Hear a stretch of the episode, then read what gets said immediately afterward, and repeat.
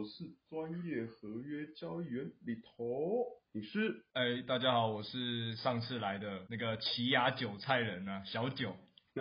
小九，哎呀，老罗不见了，大家如果追踪我们 IG 现实动态的话，应该有看到他被抓去当兵了，好可怜哦，而且他还是海军陆战队，然后重点是还在屏东当兵，我看回来要变一个主探了。而且海军陆战队两个礼拜才休一次哎，我看我朋友每周都在休息。我个我个朋友他去海军陆战队，他其实都在里面吹冷气。真假的？对啊，其实还现在当兵很爽，好不好？超凉。哎，阿飞，那我很担心老罗，他是不是长官很糟啊？那到现在都没有回我讯息，都不能用手机。没事啦，他只是不想理你而已，好不好？不然就是可能是因为最近币圈不是大崩盘，他心态崩了，是不是？他 就他就不想屌你了。啊，OK，好了，这段时间就由我们的小九来为各位带来新鲜事啊，不管是币圈还是台股、美股，我们小九都是有操作，不像我只有关注币圈比较多。OK，行啊。啊，那最近我们刚刚讲到是崩盘，你怎么看最近这个崩盘啊？我怎么看这个崩盘？我我认我是认为啦，就是这个现在币圈其实跟美股的联动性蛮大的。嗯。那美股美股之所以会崩盘，原因是因为那个病毒嘛，omicron 嘛，对不对？进来的还是 omicron？对对对，那就是因为有这个病毒的关系啊，所以导致大家恐慌性的抛售。不过其实我觉得，我后来看了这个。一连一连串报道啊，以及新闻媒体的描述啊，我发现其实这个病毒啊，没有想象中那么严重。哦，真的它只是感染力，对，它只是感染力非常强而已。感染力非常强，那这样为什么不会很严重？诶，我用一个那个达尔文的天择论跟你讲好了，就是，天择 OK，没问题啊。就是你你想想看，你今天想住在一个房子里面，你是不能不能把那个房子给搞糟。你超办法继续住下去嘛？对，所以病毒也是一样，它不能把它宿主那么快的弄死啊。哦，对不对？没问题吧？那你应该你应该玩过一款游戏叫做《瘟疫公司》吧？想必这个应该是大家的童年。哦，有有有，是吗？手机的嘛？对，手机版本哦，那时候呃那个真的把全人类搞死，真的很爽。很心态。OK 吗？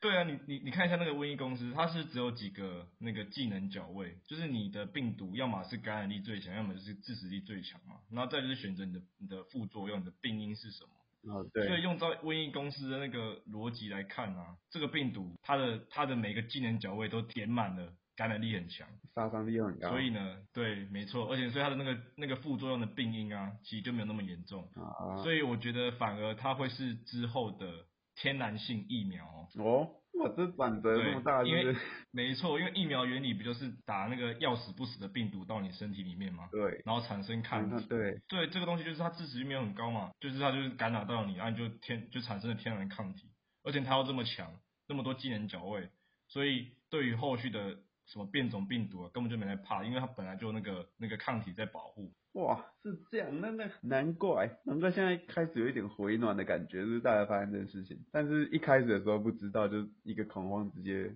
乱抛一通。对啊，我是认为没有那么严重啊，就是现在还是算大多头时代，而且况且。美股啊，要要说不是未来说要升息，对啊，应该还有一段时间呐。你觉得还有一段时间是不是？对啊，至少持续到明年的暑假吧，还可以玩一下。哎，讲到美股，你刚刚又说跟币圈关联很大，那我这样发现一件事，其实币圈很时很长时候会发生，就是他们想要洗那种杠杆倍数很高的合约仓位，然后但是呢又没什么理由可以洗，那刚好这一次抓到这个病毒。然后美股又跌一下，他就直接给你歘下去，崩，崩到多少？他说比特好像跌到四万四万二有啊，看没错，我看到，我跟你讲，他是闪崩到四万二，又拉到四万七，我那时候想捡都捡不到啊，我那时候在忙，他说一瞬间下去又上来，对，一瞬间就上，哎，那那那一下去，很多散户已经是。抛到一个不行，我觉得可能是跟蛮多人都在开杠杆有关系啊，就是导致这样疯狂的抛售。我最近看到那个数据，然后爆了两个 billion 的美金啊，清掉非常多。可是还，不知道你有没有听说一个叫 Plan B 的家伙，嗯，他预测非常准，在前两次暴涨都抓到点位，然后开始大家就封它为神，有很多人都觉得，哎、因为它第三次点位说年底会涨到十万比特币，然后大家就开始觉得，哦，那哎、一路涨到六万七，那个破新高了，就是大家就一直买一直买，然后后来发现大家一直买，对这个市场好像其实不太健康啊，所以这个庄家就故意给你踹一下，也把 Plan B 这个，让他把它封神给他踹一下，不然大家都跟着 Plan B 走，这市场就不好玩了。我跟你讲，那时候他跌到十万二的时候啊，那时候刚好有有个新闻稿跳出来，他说郭台铭不认同比特币，然后我想说靠腰又是这个原因，然后我想说郭台铭那么有名吗？怎么可能？我仔细查哦，没有啦，对我对我而言呐、我就只是觉得它就是跟美股这样子联动而已啊，没有没有什么脱钩的问题，对对，吧？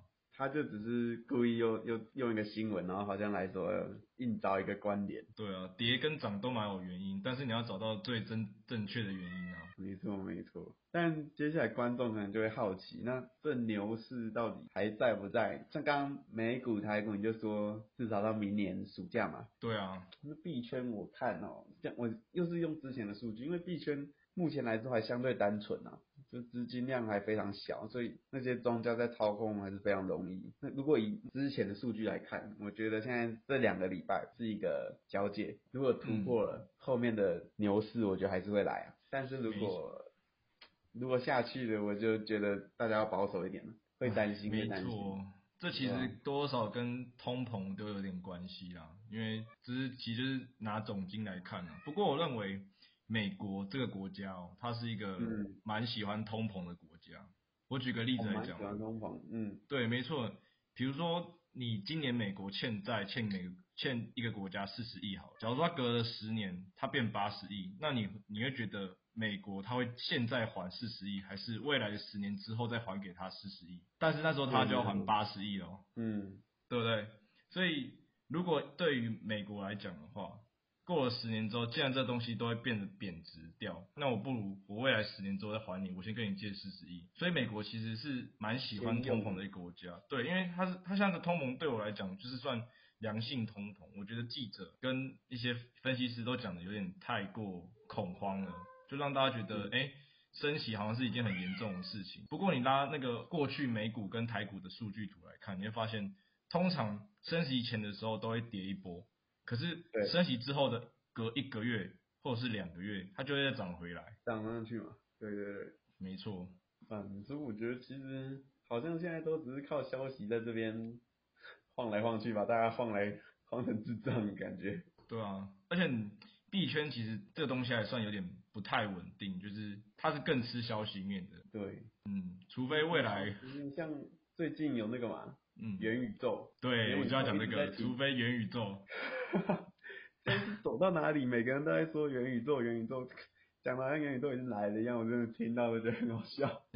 我认为元宇宙应该是未来五年，可能也要 maybe 也要等个五年才有办法真正的落实啊。对啊，因为现在电脑这个算力要元宇宙，我是觉得还还不行啊，就大家数据进来，电脑直接卡到一个不行。没错，所以讲到电脑卡哦，我刚好最近有发现美股，因为其实我不太玩美股的，就是我是嗯就是看一些可能找找寻下一个特斯拉，我发现有一档股票在做量子电脑，我觉得量子电脑对于未来的数据演算啊是非常的快速，所以它对对于未来的图像处理等等，就是元宇宙那些，就是比现在电脑更好操作。对我有我有听说量子电脑，量子电脑要来讲它是怎么运作，我就觉得有点太复杂。但是有一个估算说，它跟现在的电脑来比，大家不知道知不知道有那种东西叫做超级电脑，就是国家他们会组合好多好多的那种运算的芯片，组起来变成一个超大台的电脑。那他们来干嘛？就是来算说，呃明天天气是如何啊，或者是那个飞弹怎么飞啊，这样子的东西。那他说这一个量子电脑如果发明出来，现在这些超级电脑都是炮灰，那一台直接就抵一百台以上的超级电脑。那你看这算力多可怕，那国家举国的力量才办法造一台，随便一台小小颗就跟这个超级电脑算力一样。所以我觉得真的是要等到那个时候，这元宇宙才有可能真的爆发，不然除非现在真的打破那个摩尔定律啊。对啊，现在已经紧绷了，而且想到元宇宙，超多 GameFi 的币后面都硬标上去一个我是元宇宙。那像是 Sen，Sen 长子之前超疯狂嘛，很听说很多艺人明星朋友都去买他那里面的土地啊。嗯，讲到 讲怎么怎么怎么笑成这样？讲到那个，你你不是说每个游戏后面都冠上元宇宙的名字？我跟你讲，台股更屌，台股只要那个做什么某个东西的零件，他就可以说它是元宇宙，然后他就开始一直喷喷喷喷喷。这是怎样？这是一般的。民众对这个概念还没有很了解啊，他们会听到什么？他们就听到说，哎，币圈一天喷好几百趴，然后就觉得哇，这东西终于跟币圈挂钩了，那就可以买了。结果，是不？这这就让我有点想到二两千年的网络泡沫化，有没有有点像那种感觉？有啊，有一点感觉，最近觉得有点慌啊，有点慌，可是又觉得还行吧，还在一个算是临界啊。现在进场算是比较危险啊，之前进的话就稳稳的，低点买，然后现在躺着，上面波动也没差。不过我觉得比特币它算是一个，应该说有个大量资金在 hold 住它，就有些国家不是来买，然后一些 ETF 也来买，对吧？只要在经济。不要那么萧条的情况下，比特币都会维持在这个水位啊，就是可能四万啊，最最差最差就四万，然后六万这个区间走来走去。对，我们觉得近期应该就是这样的。对啊，因为前面就已经有太多利多在 hold 住它那个价格。哦，对，前前面还有一个什么，它要更新，比特币要更新，结果更新完之后利多一枚直接跌。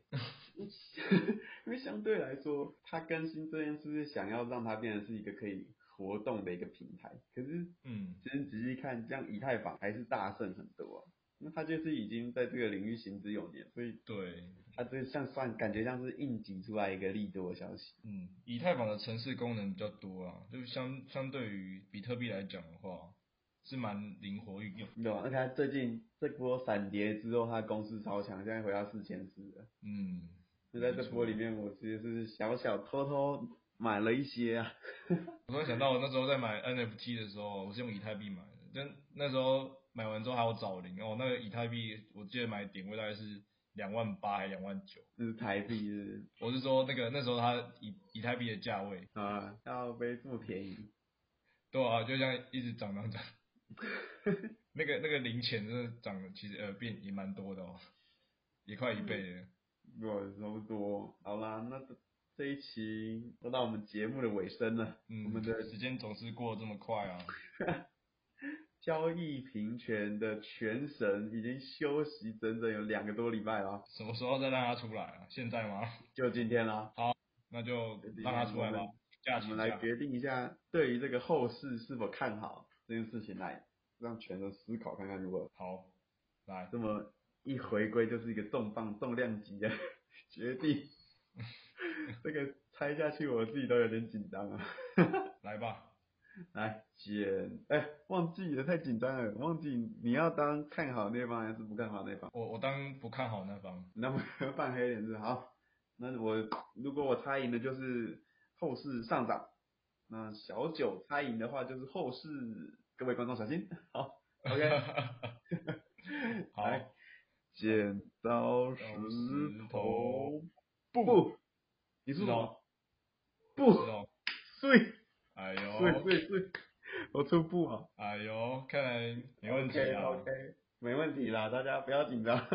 现在我们上次现实有多一个，不要紧张，大家握好自己仓位。如果有什么紧急的消息，我们会在第一时间投在 IG，大家记得到 IG 看我们的现实动态。好了，那这一期就要准备跟大家说再见喽，拜拜，拜拜。